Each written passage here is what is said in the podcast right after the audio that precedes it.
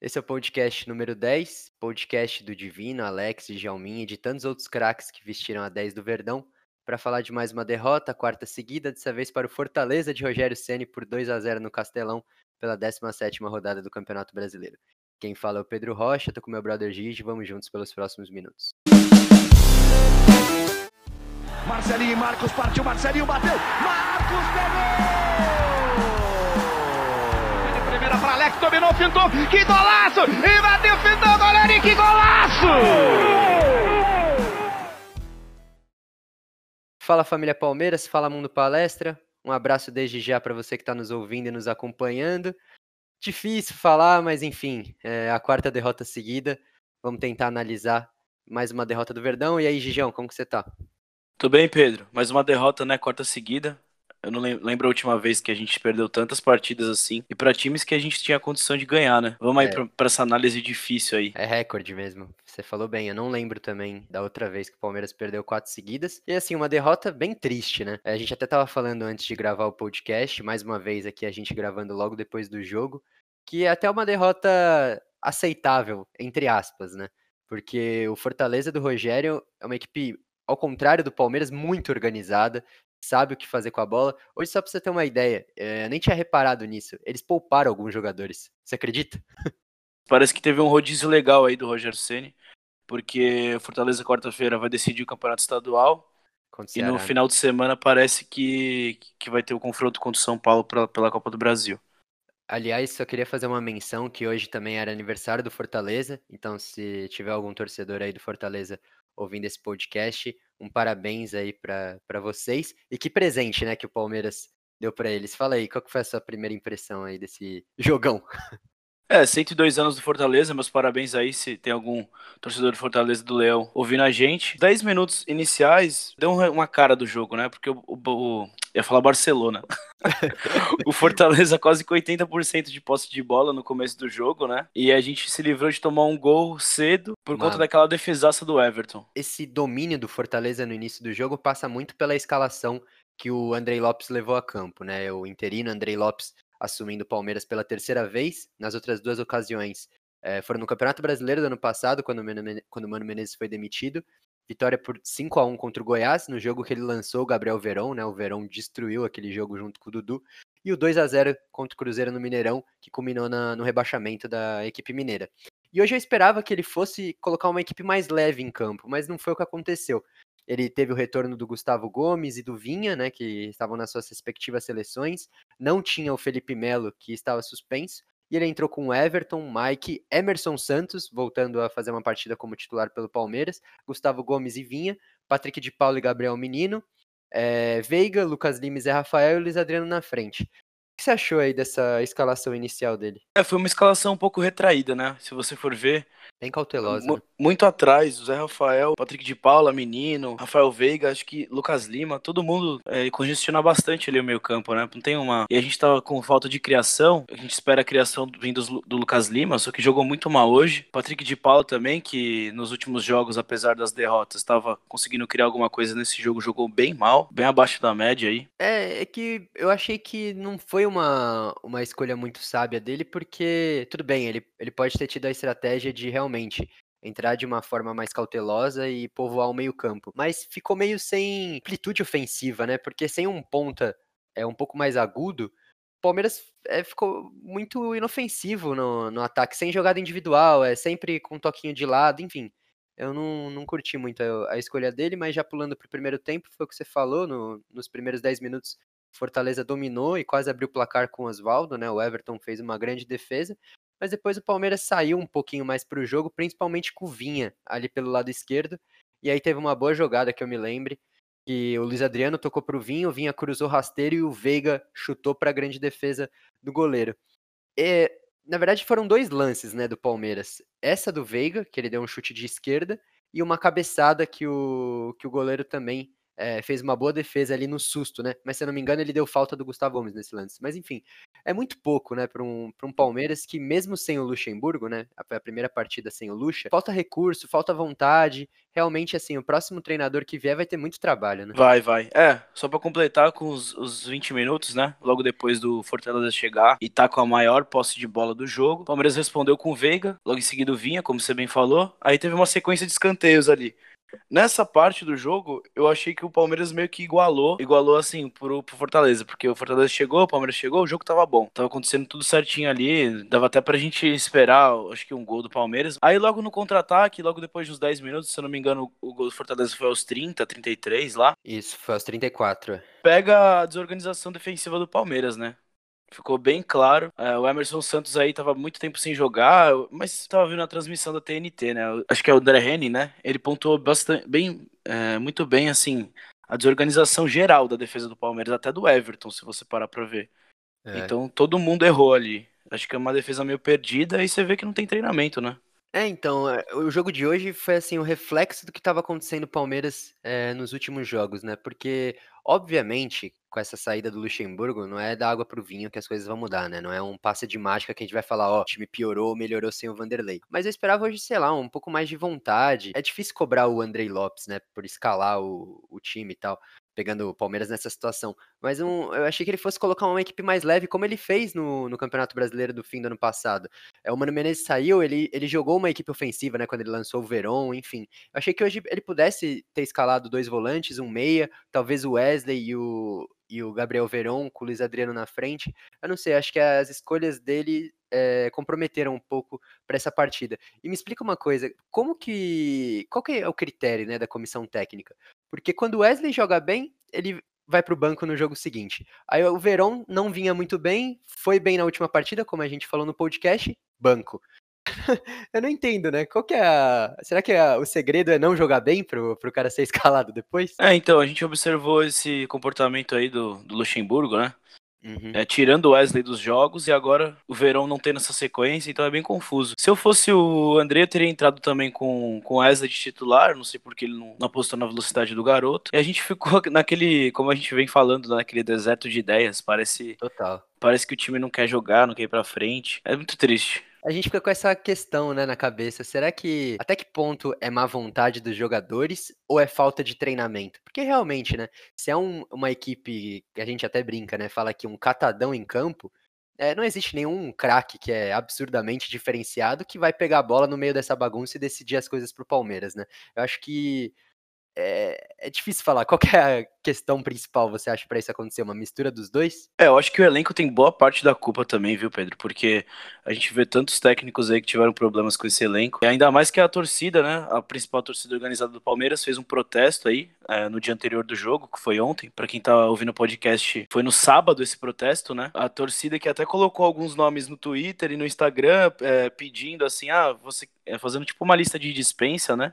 Uhum. E depois esses jogadores mais votados aí, eles fizeram algumas musiquinhas criativas aí para cobrar os caras. É verdade. Foi, assim, bem engraçado, mas a gente tem que rir para não chorar, né?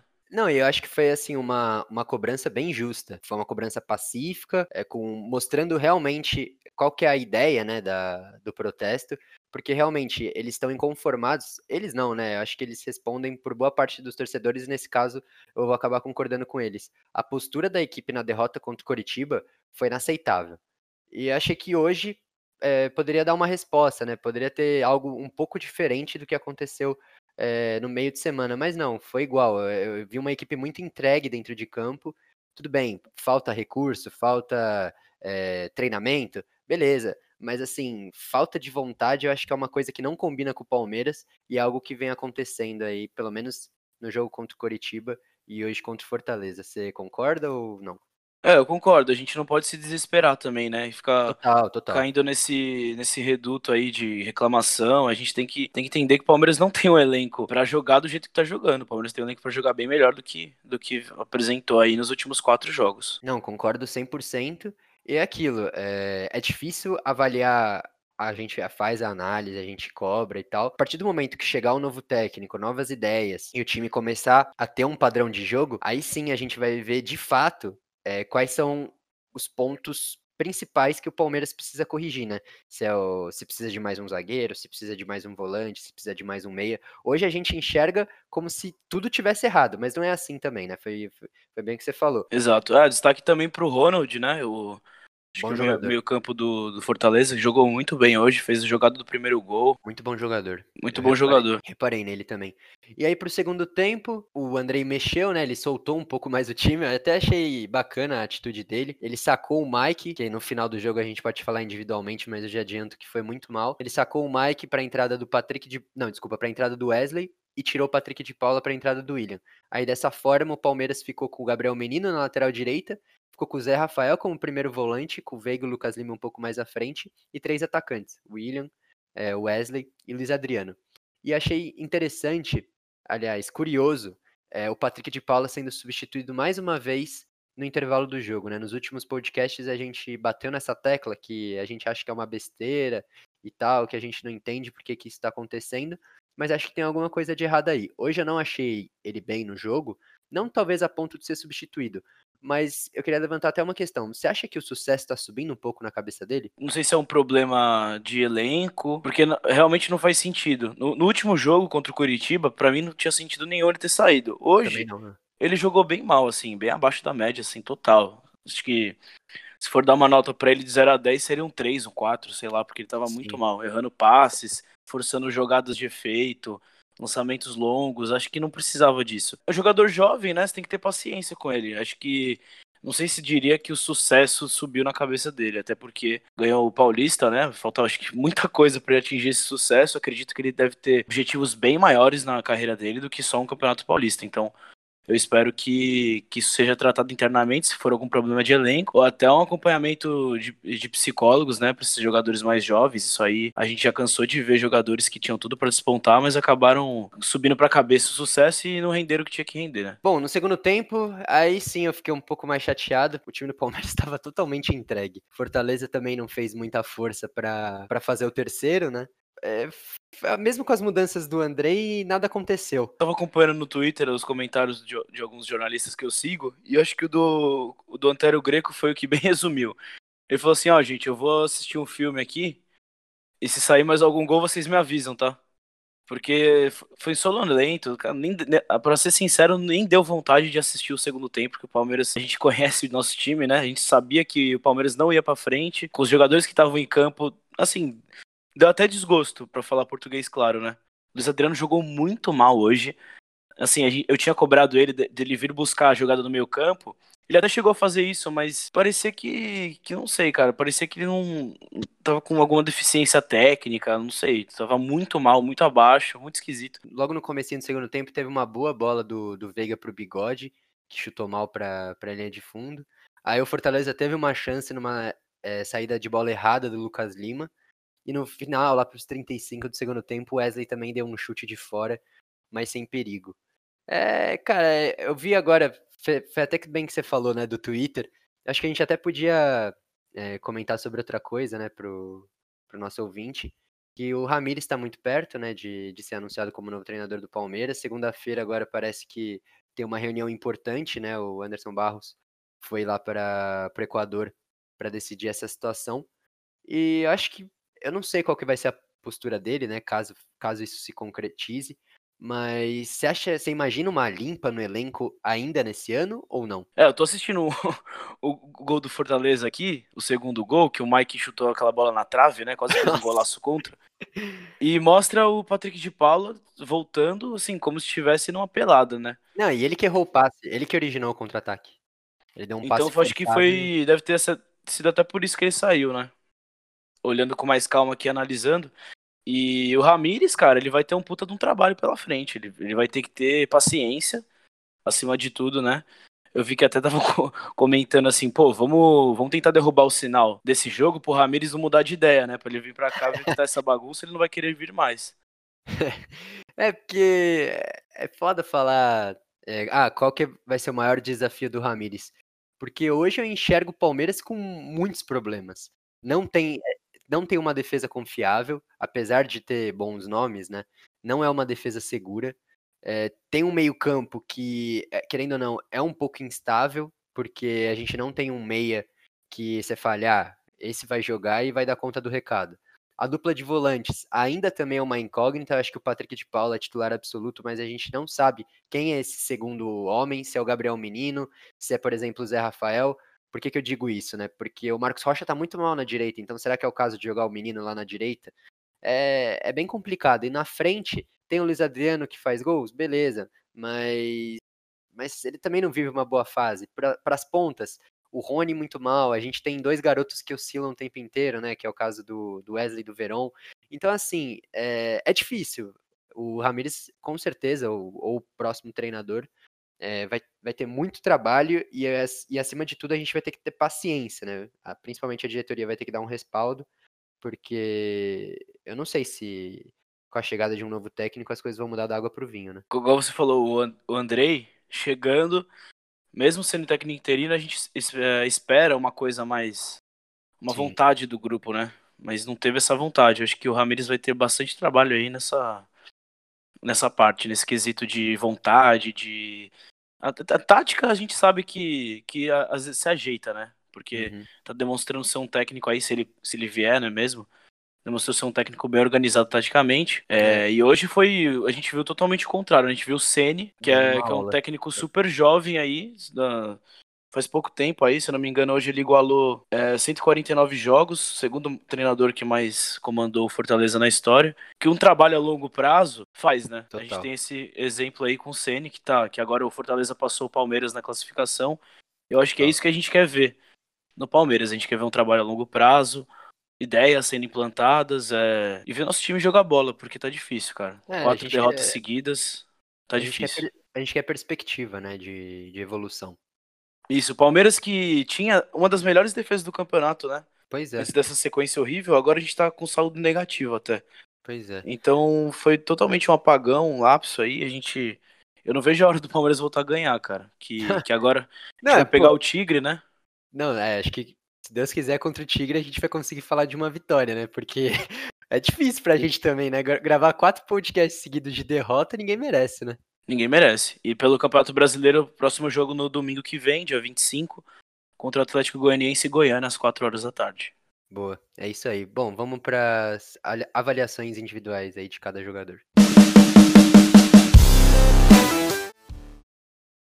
O Everton é, não teve culpa nos gols. Eu acho que é aí que ele, ao contrário, né, do, do que falaram nesse primeiro gol do, do Fortaleza, não achei não que, que foi culpa dele. Até porque ele tentou interceptar ali o passe, mas enfim. É, eu achei ainda que ele fez duas boas defesas.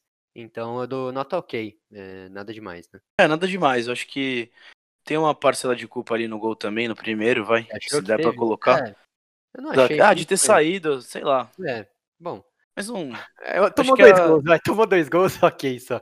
Tem que tomar, é, tomou gol, então não foi perfeito. Que tá tomando muito gol ultimamente, né?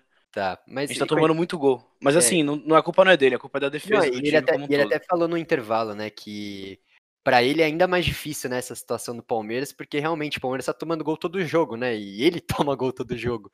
Então, pô, não é uma situação confortável também para ele. E mesmo assim, ele ainda aparece fazendo algumas defesas. Mike, Mike na direita. Vamos falar da linha defensiva de uma vez. Mike, Gustavo Gomes, Emerson Santos e Vinha. O Mike, horroroso. Muito mal. Não, não apareceu ofensivamente.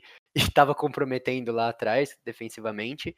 Gustavo Gomes, uma partida ok, que acabou, infelizmente, é, sendo expulso, né? Ele ficou muito irritado no fim do jogo com o árbitro e acho que com toda a situação do Palmeiras. Não culpo ele por ter sido expulso, o jogo já estava decidido, mas hoje ele não conseguiu carregar a defesa nas costas como ele vinha fazendo antes. Emerson Santos, para mim, abaixo, mas eu não espero muita coisa dele, com todo respeito ao Emerson. Eu nunca achei que ele é, fosse jogar novamente pelo Palmeiras mas agora que surgiu a oportunidade, a gente tem que apoiar ele, mas enfim, eu achei que ele foi mal. E o Vinha pelo lado esquerdo estava bem. É, primeiro tempo foi muito bom, eu achei que ele fez as melhores, as melhores chances do Palmeiras foram ali pelo lado dele mas no segundo tempo, assim como todo o time, ele caiu bastante e também estava bem nervoso, né, com a, com a situação do time. É, o Gustavo Gomes, ele acho que faltou um pouco ali de, de noção para ele, porque já tomou cartão amarelo por reclamação, não tem por que ficar, continuar a reclamar, e ainda mais que o Palmeiras está tão mal na, na, zaga, a gente não, é, a gente depende dele, né, a gente precisa dele. Então acho que a vacilada dele foi ter sido expulso aí por reclamação, né? Tomou um cartão seguido do outro. Emerson Santos jogou por necessidade, né? Porque acho que uh, se a gente fosse avaliar assim olhando o elenco no começo do Campeonato Brasileiro, Emerson Santos entraria só em urgências, em ocasiões excepcionais. Mas agora tem que ser o titular porque não tem outro jogador, porque o planejamento, como a gente veio falando aqui, é uma bagunça. Também, com todo respeito, não, não é aquele zagueiro que a gente quer ver como titular, mas já que tá ali, vamos apoiar. Mike Mal e o Vinho que você falou, jogou bem. É difícil a gente esperar o ataque vir do lateral, né? Mas ele apoiou pois bem é. o ataque, cruzando, teve aquela chance lá de cabeça que por pouco não saiu o gol. Foi triste. A, a, a zaga totalmente. E a defensiva aí tá, tá dando calafrio na gente, né? Cada jogo que passa. Patrick de Paula e Gabriel Menino na volância. Bom, como a gente já falou, PK eu achei que foi mal. Gabriel Menino também mal, é, depois jogou ali na lateral direita. É, o Patrick de Paula é, me surpreendeu negativamente nesse jogo. É, espero que os dois aí se recuperem pro, pros próximos jogos aí, que pés no chão, né, molecada? Pés no chão. Assim como quando eles vão bem, a gente também tem que ter pés no chão. Quando eles vão mal, eu acho que a receita é a mesma, né? Também tem que ir com calma para porque são fases, né? Essa molecada aí é normal oscilar. O que eu não gosto é quando, a gente até disse, né? Quando o sucesso sobe a cabeça, quando o cara começa a ser displicente em campo, quando ele começa a fazer coisa que, que ele não tá acostumado só para aparecer. Acho que isso que a gente tem que tomar cuidado com eles. Mas, sem dúvida, é uma base que tem potencial. Aí da linha de frente, Zé Rafael, Veiga, Lucas Lima, Luiz Adriano. Cara, desses titulares, nenhum deles agarrou a chance, né? O Zé Rafael foi empurrado lá para ponta esquerda, mal. O Veiga, mal. O Lucas Lima, mal. O Luiz Adriano, muito cansado em campo. É difícil defender um hoje, né? Não dá para defender ninguém. Todo mundo mal, até o William, que, que às vezes entra um pouco melhor, tava mal também. É, todos mal. O Wesley, um, menos pior, vai, porque ele ainda tem uma a jogada individual, né, que ele deu um chute para fora. Uma atuação muito apática do Palmeiras, não condiz, né, com, com o que a gente espera desse time. Não condiz e aí, boa sorte pro técnico que chegar, que vai ser cobrado. Nossa. E vai ter que arrumar essa bagunça. Não, é, haja cobrança, viu, porque foi o que a gente falou, né, tá tudo errado. Ah, e eu, eu li hoje uma notícia que o, a gente tava, eu tava achando que as eleições do Palmeiras iam ser nesse ano, uhum. eu vi que o Gagliotti vai ficar até o final de 2021. Putz, então a gente tem que aguentar ainda o Gagliotti até o fim do ano que vem. Mas, cara, a gente tanto critica ele, e com, com razões, assim como a gente também já elogiou, né? Mas caso se concretize essa, essa contratação do Miguel Ramírez, é um acerto, né? Não digo que vai dar certo, mas assim, querendo ou não, ele está inovando, né, com essa contratação. Vamos, vamos esperar vir antes de, de é. falar alguma coisa, porque boa, boa. eu sabe... só acredito quando chegar. Boa, falou bem. Quem sabe contra o Tigre a gente vai estar tá falando desse novo treinador, né, do Palmeiras. É verdade. Boa, cara. É... Bom, desculpa aí para os nossos ouvintes aí que ficaram com a gente até o final. Realmente é desanimador é, ficar escutando sobre esse jogo. A, a, gente fica tentando encontrar, não desculpas, né? Mas tentando explicar o momento, analisar é, o que está passando exatamente pelo Palmeiras. Mas cada vez se torna mais é, difícil falar, né, Gigi? É, se torna desanimador você olhar para um time desse tanto potencial aí, fazendo essas coisas com, com o torcedor, deixando a gente cabisbaixo, estressado. E com razão, né? Porque a gente sabe que, que tem muito de. tem muito a ser melhorado, tem muita coisa que tem que mudar, então vamos ter. Vamos esperar aí passar essa dor de cabeça nossa, cabeça quente, né? Esperar é. os próximos jogos, Libertadores, tem Copa do Brasil aí. Ah, quarta tamo aí, né? Tamo aí. Quem sabe de, de com o anúncio já do, do técnico, né? A gente é, espera que sim. E tirando a zica, né? Quem sabe fazendo a melhor campanha aí da, da Libertadores com uma vitória contra o Tigre. Bom, bora para mais uma semana. Valeu aí, Gigi. Obrigado aí de novo. Valeu, um abraço a todos. Até mais. Bom, e você que nos escutou aí até o fim, compartilha, é, xinga nós, elogia, comenta o que você está achando podcast está crescendo é, e muito isso acontece por causa de vocês. Então valeu, galera. Obrigado a todos. Avante palestra. É o campeão, o campeão